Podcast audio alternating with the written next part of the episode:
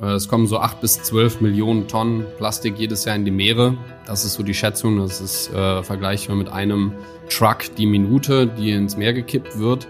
Im Idealfall übernehmen die produzierenden Unternehmen die Verantwortung, die dann am meisten auch von dem Müll profitieren.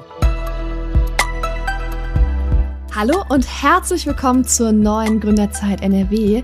Ganz schön, dass du wieder dabei bist. Für die, die das erste Mal einschalten, mein Name ist Annalena Kümpel, ich moderiere den Podcast und wir haben heute eine Premiere. Ich interviewe gleich zwei Gründer von unterschiedlichen Startups gleichzeitig. Hier bei mir sind Clemens Feigl von Everwave und Carsten Hirsch von Plastikfischer. Hallo ihr beiden. Hallo. Hi, danke für die Einladung. Ja, total gerne. Lass uns mal direkt reinstarten. Clemens, wir fangen bei dir an. Was ist denn Everwave? Everwave ist ein Social Enterprise, äh, ein Green Startup, das sich mit der Vermüllung unserer Ozeane beschäftigt. Und wir haben zum einen Technologien entwickelt, die Flüsse aufräumen und von Plastikmüll befreien. Und zum anderen machen wir aber auch sehr viel Öffentlichkeitsarbeit, Marketingkampagnen, um Menschen zu sensibilisieren. Carsten, was denn Plastikfischer? Plastikfischer war vor etwas mehr als drei Jahren, als wir die Firma gegründet haben, eine der ersten Firmen, die sich auf Flüsse konzentriert haben, um Ozeanplastik zu verhindern. Und wir haben eine sehr einfache Technologie entwickelt, die aus weltweit verfügbaren Materialien gebaut werden kann, mit der wir sehr viel Plastik stoppen, damit es nicht in die Meere gelangt. Also das heißt, ihr holt beide Plastik aus Flüssen. Beide so irgendwo hier in der Nähe Rheinland. Ich glaube Everwave, ihr sitzt in Aachen. So ist es ja, genau. Oh, euch darf man nicht mehr Rheinland nennen, oder? Ich bin aus München, mich trifft es auch nicht so ganz konkret, aber ich glaube, da wären der ein oder andere Stolz wäre da verletzt. Okay. Und Carsten, ihr seid in Köln. Genau. Sind die Flüsse in NRW so dreckig, dass ihr auf diese Idee gekommen seid? In NRW nicht, zumindest nicht so sichtbar. Äh, ich bin nach meinem Jurastudium mit zwei Freunden nach Vietnam geflogen und dort haben wir gesehen, wie verschmutzt der Mekong ist. Und zurück in Deutschland haben wir uns dann ein bisschen an Laptop gesetzt und recherchiert und festgestellt, es gibt keine Firma, die Ozeanplastik in Flüssen stoppt, die wir zu dem Zeitpunkt finden konnten. Und haben uns dann entschieden, selber eine Firma zu gründen und irgendwas zu entwickeln, um in Asien Flussplastik zu stoppen. Und wo seid ihr ihr hauptsächlich aktiv? In Indien und in Indonesien. Clemens, wie ist es bei euch? Wie kamst du auf die Idee, dass man Everwave mal gründen müsste? Also wir haben ein bisschen anderen Weg genommen. Meine Mitgründerin Marcella hat damals Ende 2013 eine Masterarbeit geschrieben und hat sich mit dem Thema Meeresplastik beschäftigt. Und da ging es tatsächlich um den Meeresmüllstrudel und der sollte verhindert werden. Sie hat eine Technologie damals entwickelt, um diesen Strudel aufzulösen oder aufzuräumen. Aber wir haben eben dann auch festgestellt, die Forschung ist da sehr einheitlich und spricht in die gleiche Richtung, ähm, dass es keinen Sinn macht, auf offenem Ozean Müll zu sammeln. Zu spät, das Material ist zu schlecht, äh, wir können es in gar keinem Fall mehr in den Kreislauf zurückbringen. Und deswegen haben wir uns auch umorientiert, die Technologie angepasst, äh, um eben auf Flüssen und Süßgewässern zu arbeiten und so den Zustrom zu verhindern. Wir sind geografisch ein bisschen anders aufgestellt als Plastic Fisher. Wir haben äh, auch Corona-bedingt dann äh, hauptsächlich in der Balkanregion gearbeitet, weil es einfach Reiserestriktionen gab und haben jetzt Anfang diesen Jahres das erste Langzeitprojekt in Kambodscha umgesetzt und schauen jetzt im Prinzip in die gleichen Richtungen. Der afrikanische Kontinent ist spannend für uns, äh, Südostasien ist spannend, äh, Flüsse zum Arbeiten gibt es leider mehr als genug. Ich glaube, ihr habt zwei unterschiedliche Technologien. Clemens, wie funktioniert das bei euch? Wie holt ihr Plastik aus Flüssen? Wir haben zwei Technologien. Einmal setzen wir sehr flexible und Müllsammelboote ein, die bis zu 20 Tonnen am Tag Müll sammeln können, hauptsächlich an Stauseen und an Stellen, wo sich Müll sammelt. Das Boot ist in Kambodscha im Einsatz und in der Balkanregion. Und die andere Technologie, die wir entwickelt haben, ist eine stationäre Plattform, die wir im Prinzip abgeschaut haben von dieser Ursprungsidee, die jetzt im Langzeittest ist in Italien. Da geht es wirklich darum, dass wir 24 Stunden, sieben Tage die Woche ohne Energie einzusetzen Müll separieren können. Und im Idealfall können Plattform und Boot gemeinsam arbeiten. Also die Boote entleeren die Plattform.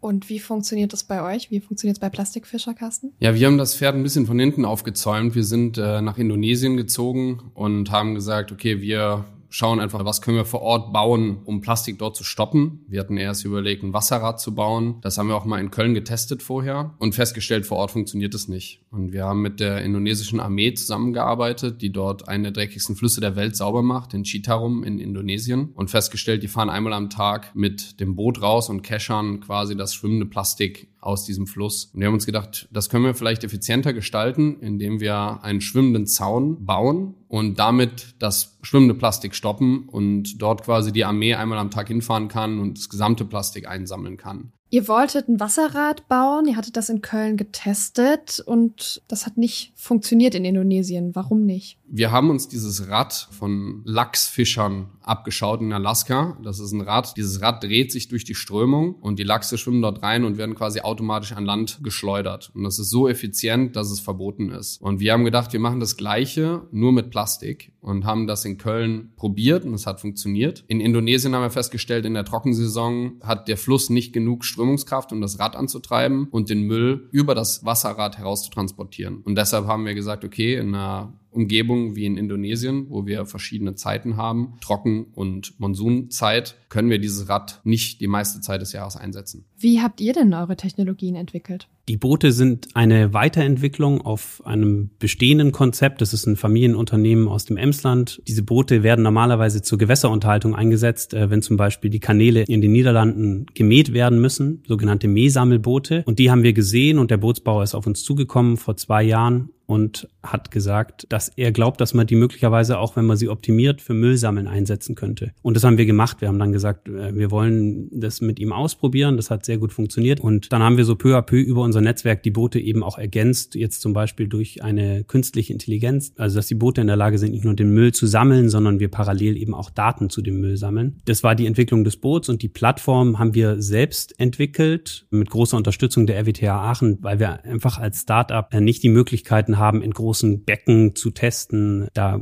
brauchen wir einfach das Know-how und auch die Einrichtung einer Universität. Wenn man in so einem Bereich gründet wie Mikroplastik, Meeresplastik, Umweltverschmutzung, wird man, glaube ich, irgendwann zum Experten für dieses ganze Thema. Ich würde gerne mit euch so ein bisschen rund um das Problem gehen. Wie groß ist das Problem von Plastik in Meeren und wie groß ist das Problem mit dem Zulauf aus Flüssen? Habt ihr irgendwelche Zahlen? Äh, es kommen so acht bis zwölf Millionen Tonnen Plastik jedes Jahr in die Meere. Das ist so die Schätzung. Das ist äh, vergleichbar mit einem Truck die Minute, die ins Meer gekippt wird. Und ich sag mal, allgemeines Verständnis ist mittlerweile, dass knapp 80 Prozent über Flüsse beziehungsweise über asiatische Flüsse in die Meere gelangen. Ergänzend dazu, ich finde es immer schwierig, die Größe eines Problems zu beschreiben, weil mit was wollen wir es vergleichen? Wir sind der Meinung, dass äh, die Verschmutzung unserer Ozeane eine der größten Herausforderungen unserer Zeit sind. Und dafür, dass es diese Herausforderung ist oder dieses Problem, ist immer noch viel zu wenig thematisiert und gesehen wird und vor allem auch viel zu wenig verantwortlich Verantwortung dafür übernommen wird, wer den ganzen Müll eigentlich aufräumt. Ich habe das Gefühl, es ist ein Problem, das viele Menschen kennen. Ich kriege das mit bei Schulkindern, äh, die es in meinem Umfeld gibt, dass die auch in der Schule darüber sprechen. Also die laufen alle zu Hause rum und wissen, dass wir zu viel Plastik im Meer haben und schimpfen auch über Plastikverpackungen. Gibt es viele Startups in dem Bereich? Wie sieht euer Umfeld aus, eure Marktbegleiter? Ich finde, es gibt viel zu wenig in dem Bereich. Ich würde sagen, Everwave und Plastic Fisher sind die einzigen in Deutschland, wahrscheinlich die als Unternehmen das Ganze angehen, was ich sehr wenig finde für ein Land, was sehr viele Startups hervorbringt. Ich habe sonst nicht so richtig eine Organisation auf dem Schirm. Mhm. Das Problem ist riesengroß und wichtig meines Erachtens ist eben auch, dass die Firmen nicht vergessen, dass es nicht um sie geht, sondern um die Lösung des Problems. Es geht nur über Zusammenarbeit. Die Zusammenarbeit gibt es in dem Bereich absolut unzureichend und auch die Unterstützung für Firmen wie eben Everwave oder Plastic Fisher ist absolut unzureichend. Es muss viel mehr mehr Firmen geben, die sich diesem Problem widmen und die das Problem angehen. Wo würde das Geld denn herkommen für eure Arbeit? Im Idealfall übernehmen die produzierenden Unternehmen die Verantwortung, also die, die dann am meisten auch von dem Müll profitieren durch Verkauf. Das ist auf jeden Fall was, was es mehr braucht, also diese Extended Producer Responsibility. Das funktioniert über dieses Plastic Credit System, das wir beide anbieten, also quasi eine Müllkompensation auch ganz gut. Das Problem ist die Freiwilligkeit in dem Kontext. Also es gibt keine Verpflichtung zur Kompensation. Und das ist natürlich was, das müssten wir anstreben. Aber auch größere Fördertöpfe, also wir kennen sie alle, der Green Deal, Horizon 2020, da wird von mehreren Milliarden Förderung gesprochen. Die Fördertöpfe gehen auf jeden Fall an den Startups, die wir kennen, weitestgehend vorbei oder sind zumindest so schwer zu erreichen, dass sich ein Kleinst- bis Kleinunternehmen überhaupt nicht leisten kann, sich damit lang zu beschäftigen. Also mit einem Förderantrag, wenn da zwei Leute dran sitzen und dann kommt ein einfaches Nein, dann setzt man die Zeit lieber anders ein. Das ist äh, ein sehr guter Punkt. Die Förderanträge von Bund und Ländern zu bekommen als relativ kleines Startup sind unmöglich. Meistens erreicht man auch nicht das Fördervolumen. Also ich sag mal, jetzt gucke ich gerade in einen Förderantrag heute und sehe, das Fördervolumen sind drei bis sechs Millionen Euro und das muss sich decken mit den letzten drei Jahren des Jahresumsatzes. Und ich sage, okay, schade, wir brauchen gar nicht so viel Geld. Wir könnten mit dem Geld eine Menge anfangen vor Ort, aber wir sind einfach nicht dafür qualifiziert. Deshalb geht es dann wahrscheinlich eher an Unternehmen, die mehr Geld aufwenden, aber nicht unbedingt mehr Impact machen. Noch ein Punkt zu dem Thema, wer sollte es bezahlen? Der Clemens hat Extended Producer Responsibility angesprochen. Es stimmt, dass es das nicht ausreichend gibt. Es gibt es. Äh, meines Erachtens hier in Deutschland. Wir haben das duale System. Viele kennen den grünen Punkt. Das heißt, wenn man hier in Deutschland etwas auf den Markt bringt, muss man für die Entsorgung zahlen. Produzierst du in Deutschland und bringst es nach Asien oder produzierst in Asien und bringst es vor Ort auf den Markt, gibt es das duale System nicht. Und das ist, glaube ich, das, was sich ändern muss, dass dieses duale System global aufgebaut wird und dadurch eben auch Abfallwirtschaft gerade in den Entwicklungsländern oder Schwellenländern äh, aufgebaut werden kann. Wie schwer ist es Kunden zu gewinnen und zu überzeugen, weil dieses System ist ja nicht verpflichtend. Das heißt, wir müssen das nicht tun. Ich würde sagen, dass es durch die aktuelle Phase herausfordernder ist, weil Unternehmen natürlich auf ihre Budgets schauen, an denen natürlich möglicherweise gekürzt wird oder auf die etwas mehr geschaut wird durch die aktuelle Entwicklung. Das finden wir sehr schade, weil das Problem wird nicht kleiner, sondern größer in der Zeit. Und wir finden, dass man gerade jetzt auch als Unternehmen ein Zeichen setzen kann, dass man sich trotz der herausfordernden Zeit für die Umwelt und für saubere Ozeane einsetzt. Was macht ihr denn mit dem Plastik, das ihr aus den Flüssen holt, Carsten? Wir bauen eigene Sortieranlagen auf in jedem Standort, an dem wir arbeiten und bringen das Plastik von unserem System zu diesen Sortieranlagen. Dort wird es getrocknet und dann sortiert in recycelbares und nicht recycelbares Material. Der überwiegende Teil des Materials ist nicht recycelbar und dieser Teil wird getrocknet, komprimiert und zu Zementanlagen geschickt, wo das Ganze verbrannt wird und daraus wird Energie gewonnen. Das ist das, was wir in Deutschland auch machen mit diesem Müll. Und alles, was recycelbar ist, verkaufen wir an lokale Recycler und sorgen dafür, dass es wieder in die Wertschöpfungskette gelangt. Darf ich da gern, weil wir vorhin auch ganz kurz das Thema hatten, dass da auch oft ein falscher Eindruck entsteht, wie groß solche Probleme sind. Wir würden alle sehr gerne viel, viel mehr Material zurück in den Kreislauf bringen. Die Erfahrung, die wir machen in den Regionen, in denen wir arbeiten, ist, dass das Plastik, auch wenn es nur im Süßwasser Süßwasser geschwommen ist, extrem schwierig wieder in den Kreislauf zurückzubringen ist, weil es zersetzt ist, weil es kontaminiert ist. Und wir sind aktuell bei 15 bis 20 Prozent in dem Projekt in Kambodscha, die wir zurück in den Kreislauf bringen können. Wir wollen natürlich einen deutlich höheren Anteil erreichen, aber es ist wichtig auch darauf hinzuweisen, sobald das Plastik die Gewässer erreicht, hat es einen Wertverfall und wir als Gesellschaft sollten daran Interesse haben, dass wir den Rohstoff oder die Rohstoffe, die darin eingesetzt werden, so gut es geht erhalten. Gehen wir nochmal zurück an den Anfang. Wie habt ihr denn euren Start finanziert? Ich meine, Clemens, ihr habt Boote gebaut. Das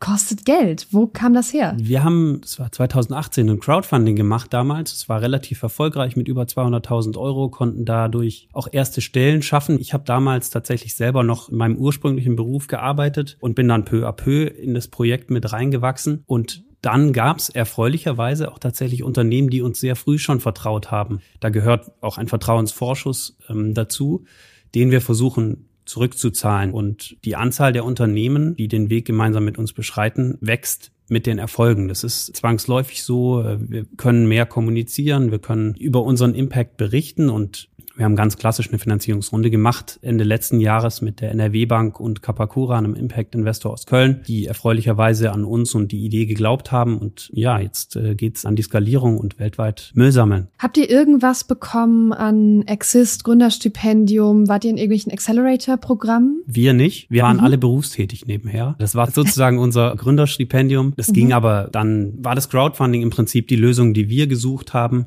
um Stellen zu schaffen. Carsten, wie habt ihr euren Start finanziert? Wir haben aus eigener Tasche 25.000 Euro auf den Tisch gelegt, besser gesagt Georg, der als einziger bis da zu dem Zeitpunkt wirklich gearbeitet hat. Und dann haben wir von diesen 25.000 Euro knapp zwei Jahre lang gearbeitet, bis wir unseren ersten Umsatz gemacht haben, haben uns 700 Euro brutto ausgezahlt, haben keinerlei Stipendium bekommen. Ja, und das war auf jeden Fall eine lehrreiche Zeit. Und jetzt seid ihr ja als Startups im Bereich Impact, im Bereich Environment eigentlich ganz gut zu vermarkten, zumindest in der Startup-Szene. Also ich kann mir vorstellen, dass ihr bei Wettbewerben und so eigentlich ganz gerne gesehen seid. Seid ihr viel auf Wettbewerben unterwegs? Macht das irgendwie was mit euch? Wir haben einige Wettbewerbe mitgemacht und wir haben natürlich auch immer den Vorteil, dass wir Bilder haben, die für sich sprechen und die einen ganz gut abgrenzen von einem Tech- oder Fintech-Startup, was dir dann kompliziert erklärt, wie du Geld sparst oder wenn du einen Trashboom zeigst, dass tonnenweise Müll stoppt. Das gibt einem bei so Challenges definitiv einen Vorteil. Dieses Jahr wurden wir zum World Economic Forum eingeladen. Wir wurden dieses Jahr ausgezeichnet als Top Innovator vom World Economic Forum und ich war in Davos und habe dort Plastikfischer vorgestellt. Und auch bei COP27 habe ich gesprochen. Aber was ich da grundsätzlich mitnehme, ist, dass man sehr viel Applaus bekommt und äh, Komplimente für die tolle Arbeit. Aber am Ende öffnen sich die Portemonnaies nicht und die Leute vertrauen darauf, dass ja schon irgendjemand uns Geld geben wird, mit dem wir dann die Welt retten. Ein bisschen übertrieben mhm. ausgedrückt. Und das ist ein großes Problem, weil ich meine Angestellten nicht mit Komplimenten bezahle, sondern wirklich 60 Vollzeitjobs mit Gehältern, mit echtem Geld bezahle. Und das bedeutet, ich bedanke mich für den Applaus, aber ich würde mich noch mehr freuen, wenn danach auf E-Mails geantwortet würde oder Unternehmen tatsächlich eine Kollaboration eingehen. Und das passiert leider zu selten. Wie sehen denn eure Teams aus? Ich nehme an, ihr seid nach mehreren Jahren äh, nicht mehr ganz zwei bis drei Leute und etwas über eure Gründungsteams rausgewachsen. Carsten, wie ist Plastic Fisher aufgestellt? Ich bin weiterhin der Geschäftsführer und zum Glück mit im Team ist mittlerweile Aviel. Aviel ist Israeli, hat dort über zehn Jahre in der israelischen Navy als leitender Ingenieur gearbeitet und Schiffe gebaut. Hat dann so eine kleine spirituelle Reise für zwei Jahre durch Indien gemacht, das Müllproblem gesehen und sich beim Ocean Cleanup und bei mir beworben. Ich war damals noch quasi alleine. Und Gott sei Dank hat er sich uns angeschlossen. Mit Aviel arbeite ich aus Köln und leite die Firma hier. Und meine beiden ersten Angestellten, Rishab und Harish, aus Indien, die äh, sind jetzt Direktoren der indischen Firma, sind auch Ingenieure und wir haben jetzt ein Ingenieursteam und haben dann eben lokale Projektmanager, die aus den Orten kommen, wo wir arbeiten und die stellen sich die Teams zusammen. Wie viele Menschen sind das aktuell? 64. Und wie funktioniert Führung auf diese Entfernung? Ich habe mir gedacht, okay, ich sitze jetzt hier in Köln und wir wollen aber am anderen Ende irgendwie Impact machen. Wie machen wir das? Und irgendwie ist mir auch klar geworden, wenn wir skalierbar sein wollen, darf es eigentlich nicht sein, dass ich als Jurist, der keine Ahnung von Abfallwirtschaft hat, vor Ort sein muss. Also haben wir angefangen, remote zu hiren während Corona und äh, wir haben über 30 Angestellte gehabt, bevor ich das erste Mal vor Ort war. Wie das genau funktioniert, kann ich nicht sagen. Es ist, glaube ich, sehr, sehr viel Arbeit, die AVL hereinsteckt, sehr viel Micromanagement, sehr viele Calls über die Zeitzonen und Kulturen hinweg. Es ist irgendwie keine Rocket Science aber es scheint auch nicht so einfach zu sein, sonst würden es mehr machen. Clemens, wie sieht das Everwave-Team aus? Das Everwave-Team äh, besteht in Deutschland aus zwölf Mitarbeitenden. Die sind in ganz Deutschland verteilt. Also wir waren auch schon immer im Prinzip eine Remote-First-Firma. Ich mhm. sitze und lebe auch in München, bin alle zwei, drei Wochen in Aachen. Wir haben Kolleginnen in Hamburg, in Berlin und weltweit ist es so, dass wir jetzt ein Core-Team, nenne ich es mal, in Kambodscha von 23 Mitarbeitenden haben, plus dann noch der informelle Sektor, also die Menschen, die uns beim Müllsammeln an den Ufern unterstützen. Das sind auch nochmal 70 Menschen in der Spitze. Ich empfinde das schon als herausfordernd, auch jetzt gerade in der Geschäftsführung ist es einer der Hauptbestandteile zu schauen, dass wir einfach für gewisse Werte stehen bei Everwave da, glaube ich, ist eine Vergleichbarkeit zu allen anderen Startups auch. Der Unterschied ist nur der, dass uns einfach alle das Gleiche antreibt. Also wir haben noch diesen Motivationskick mehr zu geben und, und uns für das Projekt zu engagieren. Das klingt ganz, ganz schön. Und damit gehen wir einfach Richtung Ende des Podcasts. Vielen, vielen Dank, dass ihr da wart. Vielen Dank für eure Zeit. Und damit machen wir hier zu. Vielen Dank an dich zu Hause, dass du bis jetzt dabei warst. Hör liebend gern in unsere anderen Interviews rein. Du findest alle auf dem Podcatcher deiner Wahl, wenn du neue Gründerzeit Nordrhein-Westfalen eingibst oder auf gründen.nrw. Ich wünsche dir eine fantastische Zeit. Wir hören uns beim nächsten Interview. Bis dann.